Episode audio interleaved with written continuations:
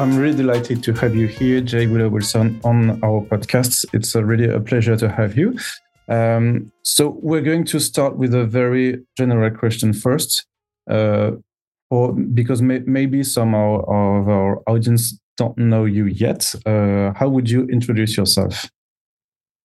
Uh, my name is G. Willow Wilson. The G stands for Gwendolyn, which no one ever calls me unless I'm in trouble or at the doctor. uh, I am a writer of comics and novels. Uh, I'm one of the co-creators of Ms. Marvel, which is now a, a streaming series on Disney Plus, and I currently write the Poison Ivy ongoing title for DC and the high fantasy saga The Hunger and the Dusk for IDW. That's great. That's a great summary. Uh, uh, as far as uh, comic books are concerned, uh, could you tell us a little bit about uh, how you got uh, in contact with them? Were you a comic book reader when you were younger? Yeah, I was a big comic book fan growing up. Um, you know, we, we lived in sort of a low media household. I was not allowed to watch a lot of television. and as a result, I read a lot of books. Um, so I, you know, I got into comic books at a young age. Uh, I was obsessed with the X Men. They were kind of my first love. When I got a little bit older, um, I got really into the sort of peak Vertigo books, the British invasion books. So uh, Sandman, Shade the Changing Man, Preacher, all of that stuff from sort of the the nineties.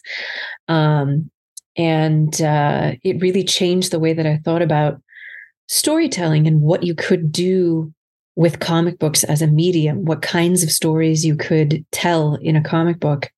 And uh, I began to think about, okay, how do you construct these things? And I would, I would literally take, you know, old single issues of mine and number the panels to see, okay, how many panels does it take to describe this action? How many panels does it take to transition from this to this? Uh, it, what can you do with page turns? You know, it's a very physical medium. It's not like reading prose.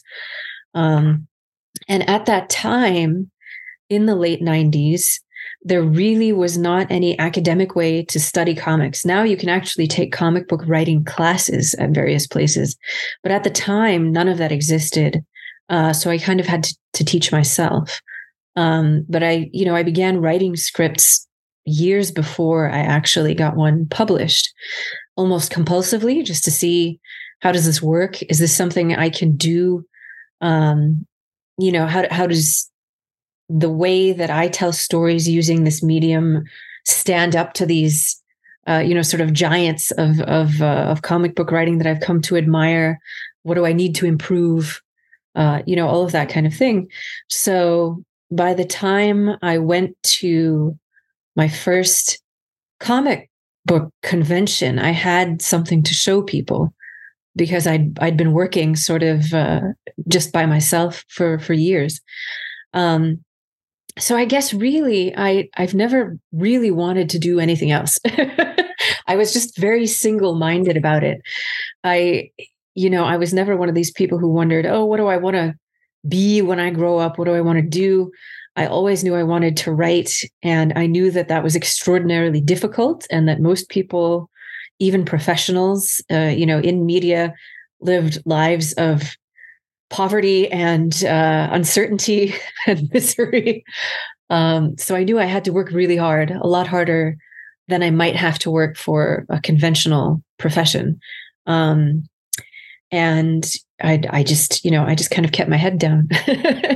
That's still because uh, uh, I think you did some uh, studies in history and uh... yeah as I said I you know there was no there was no way to study comic books when I was in mm. college there there was nothing at least you know not there might have been very specialized things at art schools but certainly not at a general university program like the one I was at so yeah I studied history uh, because it's a subject that I love mm. um, but uh, but yeah that was uh, uh something I did in my spare time was was sort of give myself this parallel education in in comic books.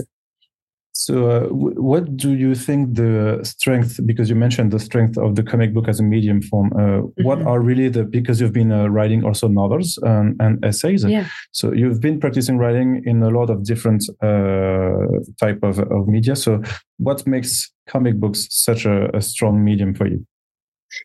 You know, to me, it's the fact that in comic books you can expand or slow down time in order to make a point. Uh, when you're writing prose, your pacing matters, but so does the reading speed of the of the reader. Um, in prose, it's it's sort of very easy to create suspense because most readers, except maybe ones who have photographic memories, are reading a sentence at a time in comic books, because we process images very differently than we process words, you can actually create a situation where you've got spoilers when you're setting up a suspenseful scene. Because, uh, you know, if you've got a cliffhanger on one page and the resolution of the cliffhanger is on the facing page, you've spoiled the suspense. So it's so technical that if you've got a cliffhanger, you have to make sure it's on a page turn. Otherwise, you've spoiled it. And I don't know of any other medium where that's true, where you have to keep this level of detail in mind when it comes to structure. Um, you know, there are things like decompression, which was, you know, a tool that sort of the British invasion writers and artists of the of the 90s used a lot, where you can stretch out an action that might only take a second or two into a whole page or a whole series of pages and it's almost like forcing the reader to read in slow motion, uh, which you can't do in prose. And I really love all of that. I, I feel like you have a level of control over the storytelling that you don't have in any other medium. And, uh, you know, I think that's what keeps me coming back to this medium. And were you attracted uh, or attached to uh, superheroes as uh, characters? Uh, are they still like uh, really important uh, in terms of uh, you know symbolism or what they can bring to a culture in general. You know it's interesting? Because i think we are kind of at the end of a cultural cycle when it comes to superheroes. For the last 15 years it's been superhero mania you know mm. a bajillion different films uh, and I think part of part of the reason people have been so enthusiastic about superheroes is that now finally we can film what was previously unfilmable. Uh, you know, a lot of these stories from the 30s, 40s, 60s, 70s, we did not have the technology to film until very recently. And now all of a sudden you can make anything happen thanks to CGI. And so I think there was this new interest in superheroes as a genre all over the world. Um, and that had a knock-on effect on the books. You know people were interested in reading superhero books. In the 90s i remember there was a sort of a disdain for traditional superhero books and there was kind of a wave of very dark superhero material to kind of be edgy and cool and rethink it. But then in the 2000s and the 2010s it kind of reversed and we got this very optimistic uh, you know kind of sunny upbeat you know kind of the marvel method superhero boom where superheroes were funny. Uh, you know, they were in very classic kind of good versus evil scenarios. Um, and, uh, you know, everything was bright, brightly colored, moving very fast. Uh, and now I think we're kind of coming to a new cycle where that's coming to an end of it. And people are reevaluating what superheroes mean now. And I think you're seeing that in the books. Um, you're seeing that in the discussions of the films that are coming out, which are far more critical than I think they were five to 10 years ago. Um, so I think, you know, what's interesting about superheroes is that the symbol stays the same decade to decade. You know, everybody sees the Superman S and knows what that means.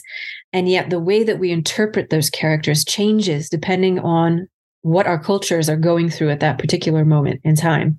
So I think right now we're coming to the end of a phase of maybe 15 years of uh, you know this very sort of optimistic the good guys always win uh sunny upbeat fast moving superhero stuff and now um we're reevaluating that so i expect that in the next couple of years we'll start to see a different mood in superhero books, superhero movies, uh, because the culture is changing, and that's normal. I've seen a lot of panic about this, uh, but you know, I've I've been around comic books and superhero discussions for quite a while now, and I, I don't think there's a reason to panic. It's just the end of a cycle.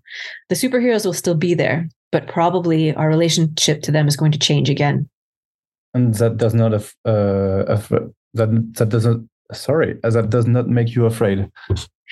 Uh, you know, I'm it makes me alert. I think when you're working in a medium where you've got a book coming out every month, at least one book, sometimes more, you have to be really really conscious of what the readership wants right now. And, you know, a big part of my job is is sort of keeping my ear to the ground and listening and see how people are reacting to the books that are coming out, the stories that are coming out, the films, the TV shows. Um, because I have to be about six months ahead mm. of whatever it is That's that right. they want. Uh, you know, if you're if you're not ahead, you're late when it comes to uh, you know, capturing the cultural moment, I think. So uh, right now I'm doing a lot of listening. I'm I'm sort of trying to figure out, okay, we're at the end of this cycle, what happens in the next cycle? And being ready for that. And I think that's part of the reason that poison ivy has been so surprisingly popular. Uh, you know, when I, I, I did not set set out to write a poison ivy ongoing. It started out as an eight page short story, but it went so well, and you know, the the editor was very enthusiastic, and the response to it was so enthusiastic that it became a six issue miniseries, and then it became a twelve issue series, and now it's an ongoing series. Mm. Uh, that's pretty rare. That doesn't happen very often. Usually it's the reverse. You've planned for two years, uh, you know, and you get canceled after one year. um, and I think that's part of that change. I, I think we are moving into an era of uh, anti-heroes. You know, I think there's a lot of enthusi- enthusiasm for anti-heroes now. Um, millennials, uh, which were sort of the, the, the the generation that was driving the really optimistic, sort of striving, very sincere, very earnest 15 years of of superhero storytelling, um, uh, you know, are now sort of slowly being replaced as an audience by uh, Gen Z, which is uh, by and large allergic to sincerity, suspicious of authority, uh, skeptical of the idea that rule of law is going to save us. And, uh, you know, I think a lot of people are scrambling to figure out how to tell stories for this audience. And there was, you know, something about Poison Ivy being a villain who works for a cause that a lot of people believe in. She's an eco terrorist, right? So you know we we can see all around us that climate change is having a horrible impact on on life on this planet, um, you know, but she does not use a heroic methodology to confront this problem. She's willing to work outside the law. Uh, you know, she's she's not really interested in these bigger questions of good and evil. Um, she's willing to do whatever it takes to, to save the planet, um, and that seems to resonate with a lot of people. Uh, so I think you're, what you're seeing now is is sort of that shift. Um, and, you know, like, am I afraid? I think everybody who works in media should always be afraid because you don't really have a job. you have a job for maybe the next six months. Um, so, yeah, in, in some sense, uh, I'm wary, but I'm, you know, trying to sort of pay attention to what is changing so that I can change with it. Thank you. You you you cut a little bit the, the grass off my foot with uh, your answer because I wanted to speak about Poison Ivy and I had these these questions about the eco terrorist thing uh, and uh, the militantism that we can see in the character. But mm-hmm. before that, I was still in the past. oh no! yeah, yeah, I was still uh, asking. I, I, I, wanted to ask, for, for example, for from your, your the debut of your career with uh, Vertigo, Karen. Mm-hmm. I, I, I think maybe Karen Berger. Uh, uh yes. took notice of you for Cairo. Yeah, yeah. No, I got very very lucky. Uh, Karen Berger is an incredible mentor and I was part of sort of the last generation of her mentees at uh, at Vertigo. And you know, again, that it's a timing thing.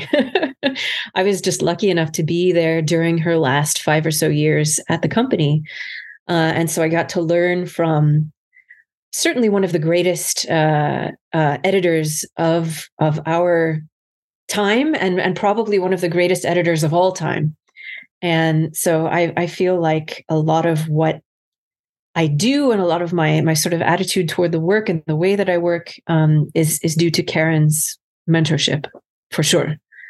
Um, and yeah, you know, I met her through uh, one of her uh, previously assistant editors, uh, who also became an editor in her own right at DC, Joan Hilty, um, who was working with Keith Giffen, who was also one of my mentors. And, and so, you know, it's, I, I would love to say that getting into comics is less arcane now, but it's, it's the same, you know, it's, it's kind of, you know, somebody who knows somebody mm. who's talked to somebody.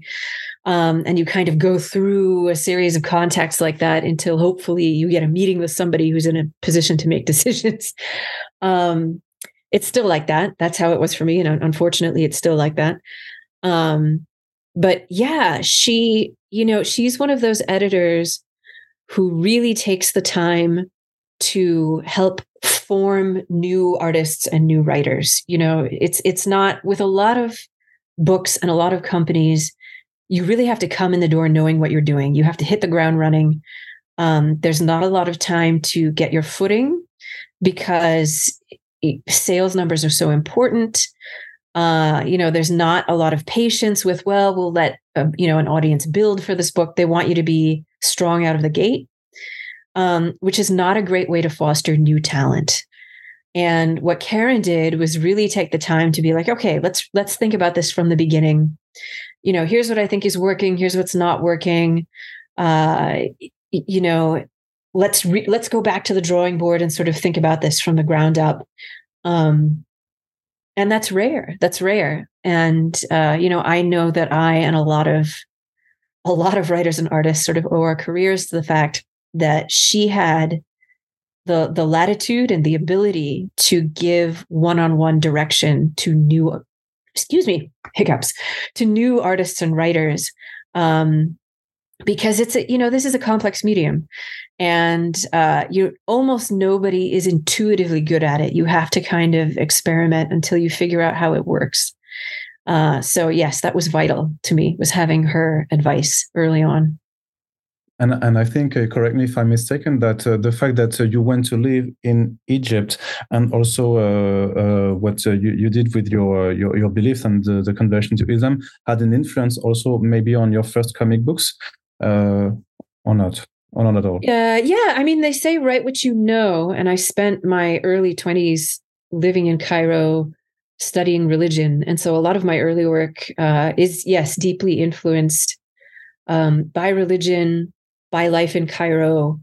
Um, you know, because that's that's that's where I was living. That's that's the the the the atmosphere that I was in, the stories that I was hearing, the things I was thinking about, uh, the people I was hanging out with and so yeah you know the the i would say the first five to ten years of my work uh, the influence of that is very clear and obvious.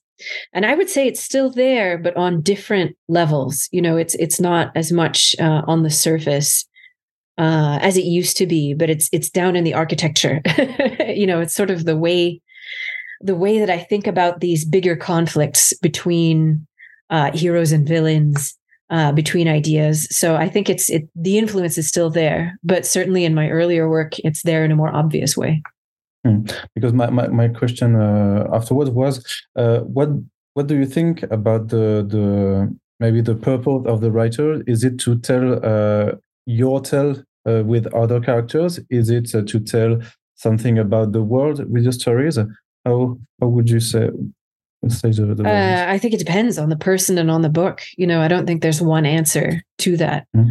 Um, I, I think we are all bound by our own perception. You know, the the things that you personally experience, the places that you've lived, the people that you've known. You can't help but bring that into your work, even if you're writing about something completely different. So I think your personal point of view is always there, even if you're writing about sci-fi stuff happening in some other galaxy um, you know, which is which is why you've got uh, you know people in Star Trek walking around with American accents, and you know, like it's it's the culture is still there. uh, whether you mean to bring it in or not. Um, so yeah, I think it really depends. I, I, for me personally, I always try to think about how does my particular point of view influence how I see this subject. Um, you know, and with a character like Poison Ivy, it can be difficult uh, to to make that jump because uh, she inhabits the world in a very different way than I do. Uh, but I think part of being a good writer or a good artist of any kind is learning how to appreciate the points of view of someone you might disagree with strongly or a character that might be very different from you um, but you have to do them justice whether it's a character you agree with or a character you don't agree with. You have to do all of those characters justice. Um, and you know part of that is is realizing your own limitations and uh, and trying to sort of get beyond them. Hmm. So when when you're trying to uh, to to create a new story, uh, whether it's a creator owned or that you're doing something with characters you don't own, uh, what's your uh, uh, I mean technical approach? Maybe do you start with the the characters or with the story? That's a, question I, I really like to ask to writers. That's an excellent question. Um, you know, I have to say, usually I start with the story, but you know it it really depends because typically in superhero comics the the story is named after a character or a group of characters so you know like if you're writing the x-men you've got the x-men in the story they're the center of the story if you're writing superman the superman superman is the main character um so you know the the this the books themselves are character first but typically your job is to come up with a story that has not yet been told about that character. Mm. And when the character is 50 or 75 years old, that's really difficult. Um, so I think, you know, sort of a quirk of this profession is typically you go in knowing exactly who the character is because you've got 20, 30, 40, 50 years of backstory to draw upon. And what you have to do is figure out a story that reveals something new about that character that will make even older fans of the character who've been reading these books for years say, wow, I never thought of that this way. Um, so that's the challenge. The, the challenge is to take a character that everybody knows and come up with a story that no one expects and to do that every single month. mm-hmm. So, you know, I'd say it's story first. Um, but I'd also say that that's unusual, that most of the time uh, you know, I think a lot of people think character first if you're coming up with a character that no one's ever seen before. Okay, thank you. Uh, I, I, had one question about Miss Marvel. So yeah. You've been doing tons of interviews uh, about the co-creation of Miss Marvel, so maybe we, we won't go back to to, to that. But uh, ten years, uh, almost ten years after uh, yeah. you co-created her, uh, what do you think about the success, the tremendous success uh, she had when you were writing the the first ongoing series? And do you think that the the questions of the importance of representation that you brought in previous interviews has changed uh, uh, the 10 years after the creation of Miss Marvel. Yeah. You know, the thing about superheroes is that they outlive you. And as we were talking about before, they have to be kind of reinvented for each successive generation. Um, and what's fascinating to me about Ms. Marvel is that, you know, there's the original version that was, you know, written by me and, and developed by Sana and myself and uh, all of the artists, Adrian Alphona and Takeshi Miyazawa, and all of the uh, uh, people who worked on the first series. Uh, and that's that's the first iteration of Ms. Marvel. Mm. But now we're getting into another cycle, another generation that needs different stories because the world has changed. So it's fascinating to me to see how this character that I helped create is going to evolve to adapt to a new generation. Um, and that's something I never thought I would be able to do or be a part of. Uh, you know, and it's, it's an incredible privilege for me to be able to witness that because most of the time, unfortunately, uh, if you create a new character, whether it's a superhero or something else, um, you know, maybe uh, if you're lucky, a few thousand people read about it, and then it's never seen again. That's mm. it. Uh, it doesn't outlive you. It kind of has a little mini life cycle and then dies off. Uh, you know, the the superheroes that we know are kind of the the the ten percent of the iceberg above the water, and below the water is the ninety percent of superheroes who maybe lasted for a year and were never heard from again, um, and are known only to the hardcore people who read every single issue. So to be part of something that will outlive me is is incredible.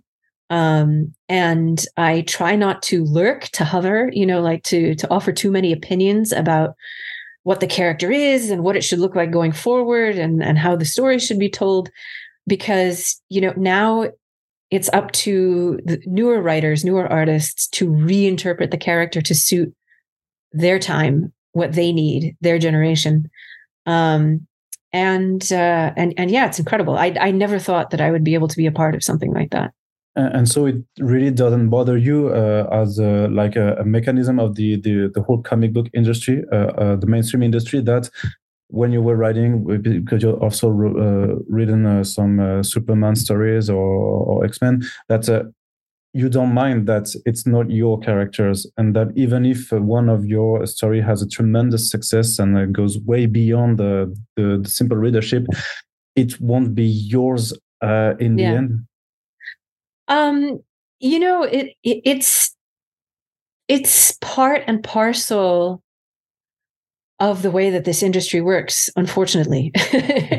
And uh, you know i knew that going in. I knew that. I had my eyes open. Um, you know, I, I think it gets more complicated when you have something that becomes a mega hit because most of the time the things that you write don't become a mega hit and so it doesn't really matter you know yeah you're free to have your opinion because nobody else cares so you're free to keep your opinion about your uh, your your work because uh you know, if you're very precious about this particular character, that's fine because nobody else is ever going to write this character. This character is, uh, you know, was there for five issues, and again, we'll never be heard from again. that's the norm. Um, so you know, seeing a character become massive like that is unexpected and certainly more challenging, I think, than when it's just you and an artist and uh, frankly you know that you're you're in a room talking to yourself basically that the audience will always be quite small uh, you know that the book will not have a ton of longevity. So um, and that's the trade-off. That's the sacrifice that you make uh, you're a part of something that is immortal. But by virtue of being immortal it, it does not belong to you. It's escaped your control. Uh, so you know that's i think that's that's the choice. That's the choice. And it's not just like that for superheroes. I think you see any work of fiction that gains a huge following, the fans have a ton of opinions and they don't always mesh with the opinions of the creators. Um, but you can't do anything about it. Like it is, it is now its own independent existence beyond what you may have planned for it. Um, and yeah, that's that's the trade-off. You can have control or you can have immortality.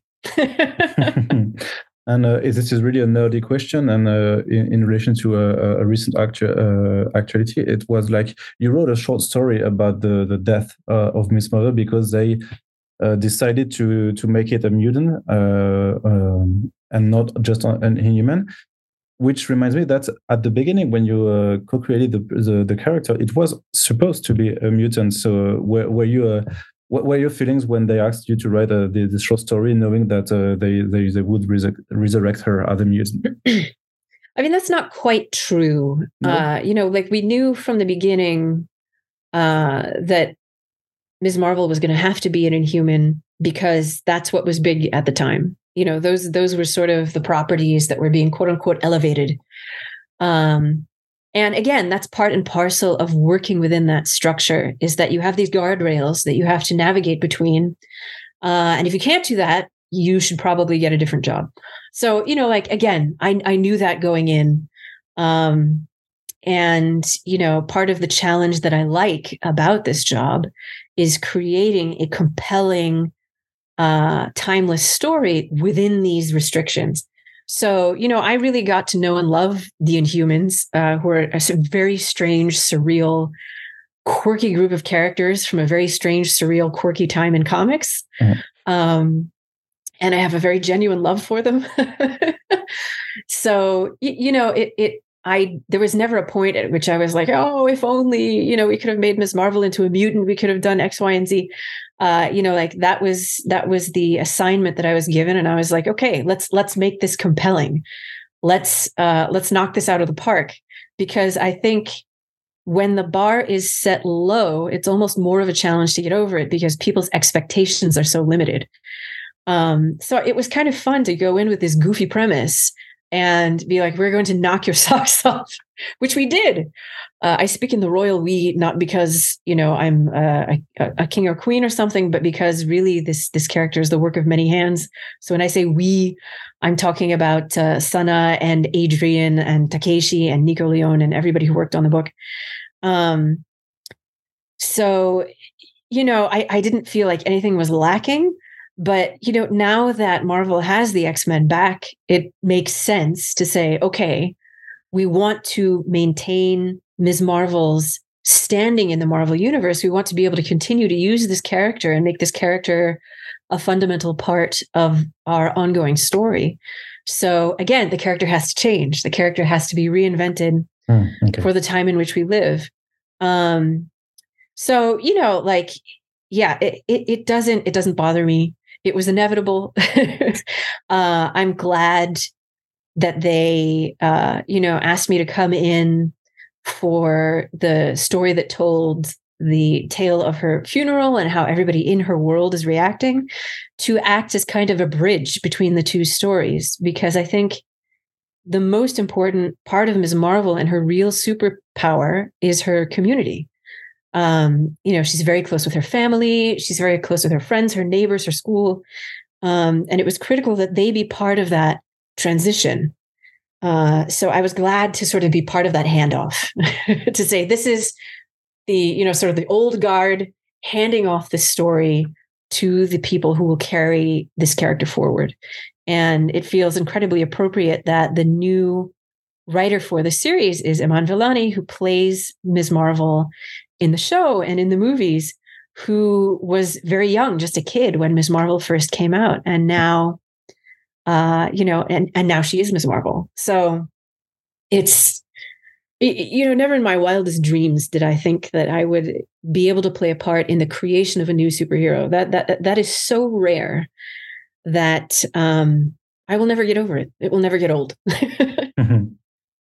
Uh, switching a little bit about uh, Invisible Kingdom that you did with uh, at Berger Books uh, with uh, Christian Ward, which was a yeah. science fiction about uh, which spoke a lot about faith and well, mm-hmm. what is faith to two characters and especially, but maybe I, I, I might be you, you might correct me, but um, because I, am really not a, a religious type.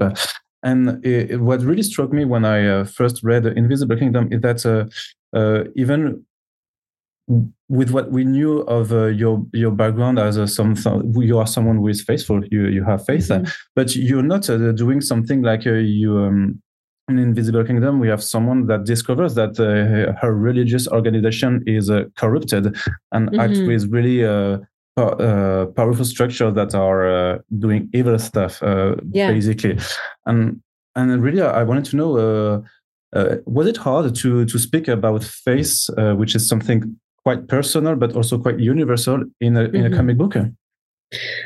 Um, you know, yes and no. I, I think the wonderful thing about writing a sci-fi or a fantasy is that you have uh um you have what like eh, eh, plausible deniability you know you're speaking about subjects that could very well apply to the real world but you're putting it under sort of the veil of fantasy so you could be talking about anything uh, you know, so if if someone asks you, "Is this about this specific thing?" you can say, "Oh no, it's just a fantasy story." You know, it's not about anything specific in the real world. Um, something that Invisible Kingdom touches on a lot is the conflict between uh, faith, true faith, and the very real world political machinations of organized religion. Mm. Uh, you know, I think everybody who's part of a, a large world religion hopes that its leaders live up to the ideals of the faith. But the fact is that usually they fall short. And sometimes they fall very short. Sometimes the allure of worldly power and influence corrupts even the holiest people. Uh, and that's really what Invisible Kingdom is about about sort of a shadowy conspiracy between uh, these seeming enemies, the you know the, the leaders of this uh, very archaic religion, and uh, the leaders of this uh, large global commodity uh, corporation that sells consumer goods. Um, and on the front, they're enemies, but behind the scenes, they're working together in this very corrupt way. So, you know, I think that that's a story that unfortunately will will come as no surprise to people who, uh, you know, have seen religious scandals unfold over the decades across many faiths, where people who were in a position of power and influence and spiritual guidance and were looked up to by many as uh, you know pillars of morality and leadership and faith uh, are in fact in the background doing some very corrupt things that go against the faith that they preach to others.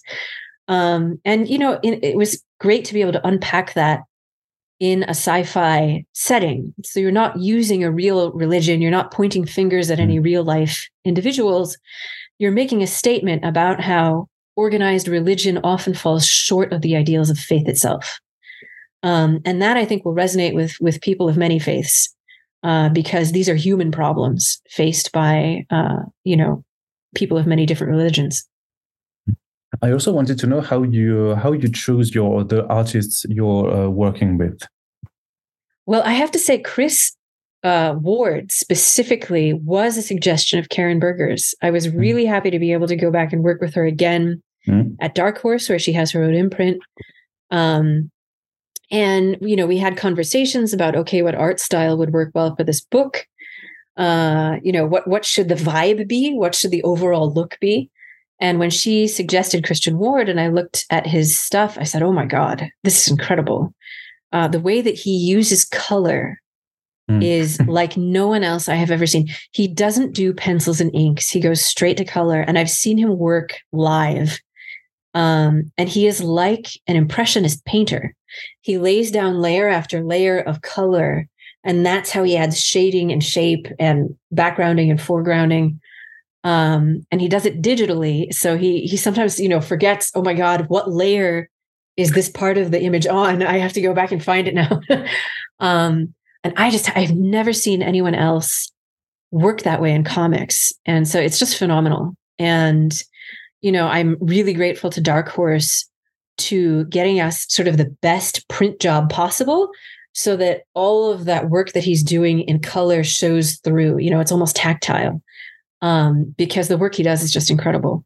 So, you know, usually the the editor has a list of suggestions. You know, I might come in and say, like, you know, I would really love to work with this person or this person. Um, oftentimes, you know, the, the most popular artists are often very busy. And so uh, a lot of it is just kind of fate. Are you free at the same time that this artist is free? Um, and can you get those schedules to work and to sync up? So uh, I feel very blessed, and luck is a huge part of it to be able to work with some of the incredible artists that I've worked with, for sure. Because uh, because yeah, time is your enemy. And I also remember that uh, when the series was published uh, by Dark Horse, the last uh, story arc was published directly into a trade paperback and not in single issues yeah. form. Uh, and I wanted to know also what you were thinking about the, the evolution that got to the yeah. indie comic book field uh, throughout the, the last years, because we've seen more. Well, that was more. that was a yeah, that was the pandemic. that was a oh, result also, of the yeah. pandemic. Um, but I will say that there are conversations happening now mm-hmm. about going straight to paperback, going straight to an anthologized, you know, sort of graphic novel format that we were not having in the United States 10 years ago. I think France and much of Europe is is a lot farther ahead than we are in terms of distribution, uh, in terms of where you can go to buy comic books. Um, we in the US are very wed to the monthly comic model uh, and you know, like there are reasons for that. I'm not saying it's bad at all. It's it's part of our culture. It's part of our history. These are books you used to be able to pick up for 25 cents off of a spinner rack at your grocery store. Now you have to go to a comic book shop, which are often not just bookstores, but places of community. They're places where comic geeks go to hang out, to swap stories, to trade, uh, you know, to trade books, to to talk about what they love. Um, so the monthly distribution method uh, is is not just a way to tell stories; it's a way to build community. Um, and so I don't think, you know, I'm not one of the people who is of the opinion that we should simply get rid of monthly comic books altogether. Mm. Um, I think it is part of our, our culture and it has a function. However, I think we've all come to the conclusion that there are books that are better served by coming out in a fully anthologized, complete format, like manga does, uh, you know, like uh, you know, a lot of the French books do, or you know, Italian or Spanish. Um, because you know it, reduces the waiting time. People we live in a binge culture binge watching culture. People want to be able to read the whole thing at once. They want to be able to see the whole series at once. Um, and you know i think there's finally an acknowledgement that for some books you could move more copies if you went straight to that format uh, which used to be taboo to even discuss in the united states so you know I, I think we will see those conversations evolve. My hope is that we can do that in a way that does not leave out these comic book stores that are vital centers of community uh, and and local culture and uh, you know and which provide jobs for people. So you know I think there's got to be a way to do both.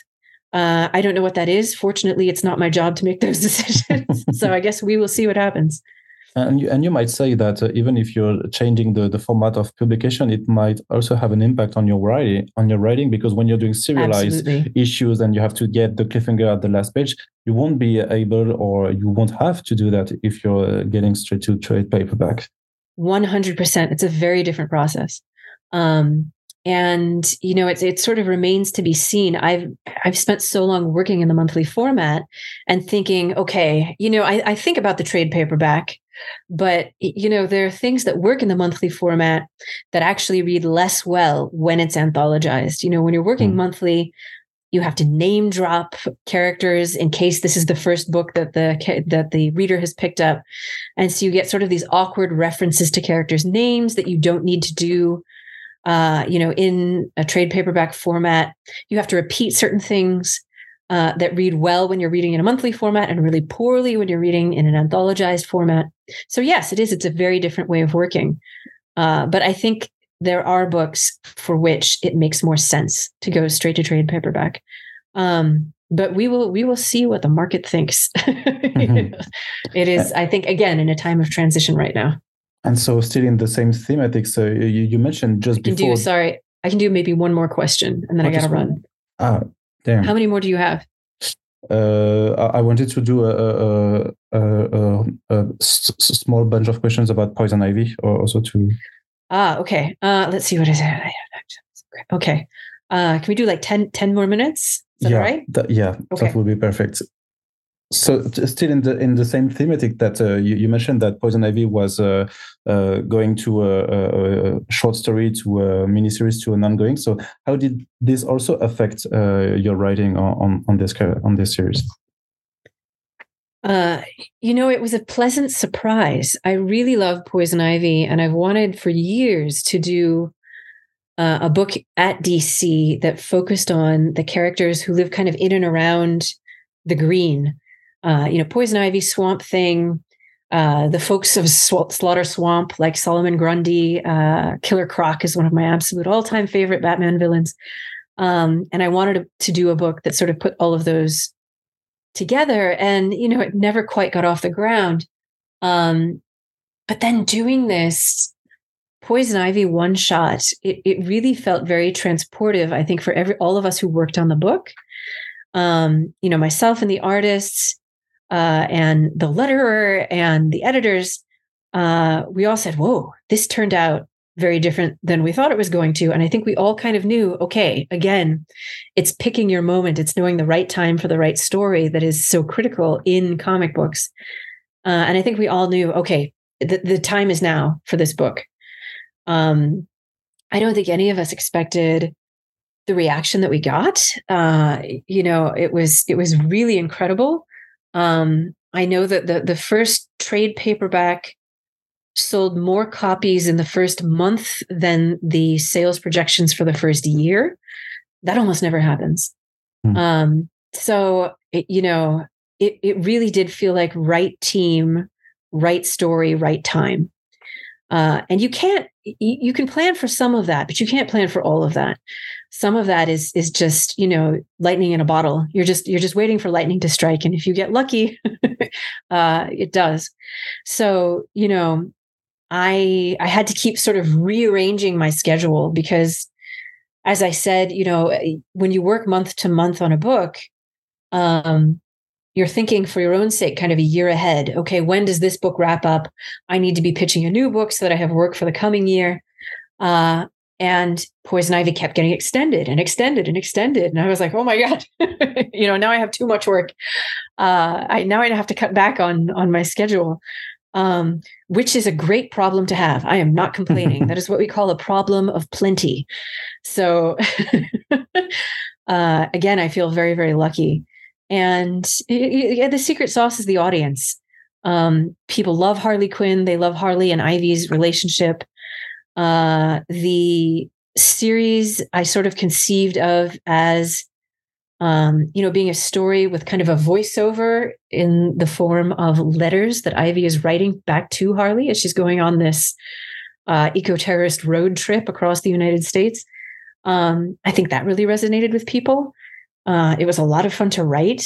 Uh, so you kind of have everything. You know, you have climate change, romance, horror. Mm-hmm. so it's uh, it's disgusting. It's sexy. Uh, there are big ideas in there.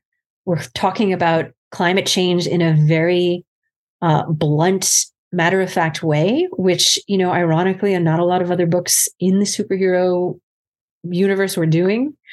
Um, and uh, and and yeah, the the audience was ready for something like that, and uh, the response was phenomenal.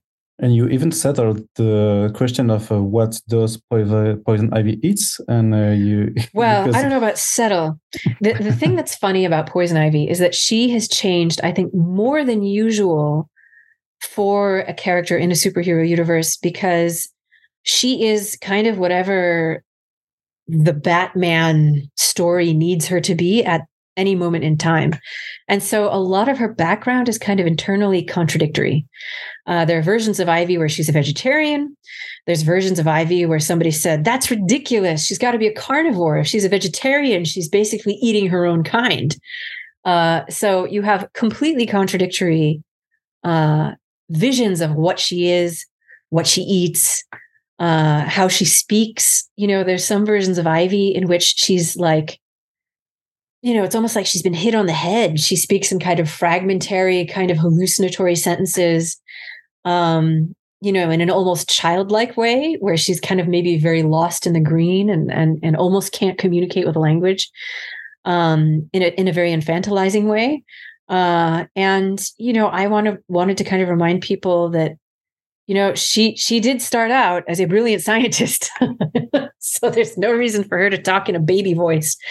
Um and it was really you know a lot of work on this series is kind of reconciling the contradictions that have come before and trying to you know not ignore them but incorporate them into something that makes sense. Um and that's been really really interesting because you know a lot of very well known and respected uh, artist and writer teams have used this character in their stories over the years and trying to knit all that together uh, has been a journey. mm.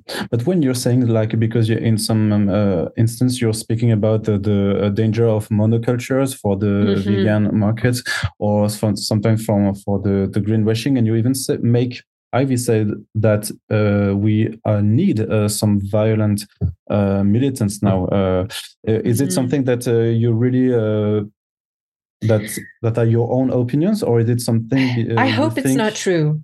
I mm. hope she is wrong. I hope she is wrong because you know I think a violent climate focused revolution would be in the short term so profoundly destructive to ordinary people that you know we would really suffer and i think what she what she finds out in this journey that if there was sort of an indiscriminate uprising in which we were fighting each other the people responsible for the mess that we're in still would not be punished the people who are primarily responsible for the climate crisis are the ones who are least affected by it and the most protected from any kind of climate violence, uprising. Uh, you know, the billionaires can build bunkers, they can store food, they can shoot themselves into space. It's ordinary people who, in a massive, violent climate revolution, would probably suffer the most. So I hope Ivy's wrong. I hope she's wrong. what she is not wrong about is the urgency of the climate issue, which I think after this year where there was no place on earth that seemed that was not touched by fires, flooding, violent weather, uh, I hope we can all now at least get on the same page about the urgency of this issue. And last question: You also got to uh, to script, to write, uh, and to show some uh, love scenes between uh, Harley and Ivy which has been also a discussion for a, a long time because uh, DC wouldn't show it. It was always yeah. implied, and, and it's only been like a few years since uh, they uh, uh allowed uh, writers and artists to, to, to show it. So mm-hmm. are we uh, finally free of this? I don't know, maybe homophobia, that latent latent homophobia in in mainstream comic books. I think so. You know, I I, I think people have seen the writing on the wall and said, you know, there's you know. there's no going back. Um, so I think they're yes, they they've reached a point where um, I, I think people in decision making positions are comfortable enough with the idea that okay, the, the culture has changed. Uh, you know, this this is now a mainstream issue. Um, this is this is something that we can talk about in so many words we don't have to as you said hint and suggest and then maybe you know if asked directly make a very non-committal statement um i think large entertainment organizations corporations are the slowest to change uh in many ways because the biggest fear is losing eyeballs losing viewers readers uh and so i think they won't move until it's very clear that the culture has shifted and now it's safe, that the Overton window has moved. Uh, and the Overton window has moved. you know, it's it's they're they're probably 10 years behind at this point. Um, so yeah, I, I think yes, we we are at a different point now uh, than we were 10, 15 years ago for sure. Okay, thank you very much for your time, Willow. It was really a, a, pleasure to have you in our podcast. And we even had we didn't have the time to to speak about the the, the kind of hunger, but uh, I hope maybe we can catch up uh, sometime later in the future to speak about that also. Yeah, absolutely. And if you post this, uh, you know, send me a link, and I'll I'll be happy to post it as well. Yeah, I will do that. Uh, first, there will be there will, there will be a, a French dubbed version, but okay, I great. also intend to to post uh, the original uh, audio uh, for uh, English uh, audience. So I will email this link to you. Fantastic. Okay. Well, it was wonderful to talk to you. Thank you for having me. Yeah. Thank you very much, and and I leave you. thank, you. thank you again thank for you so keeping the, the the time. Thank you. Thank you so much. Yeah. Take care. Have a great day. You too.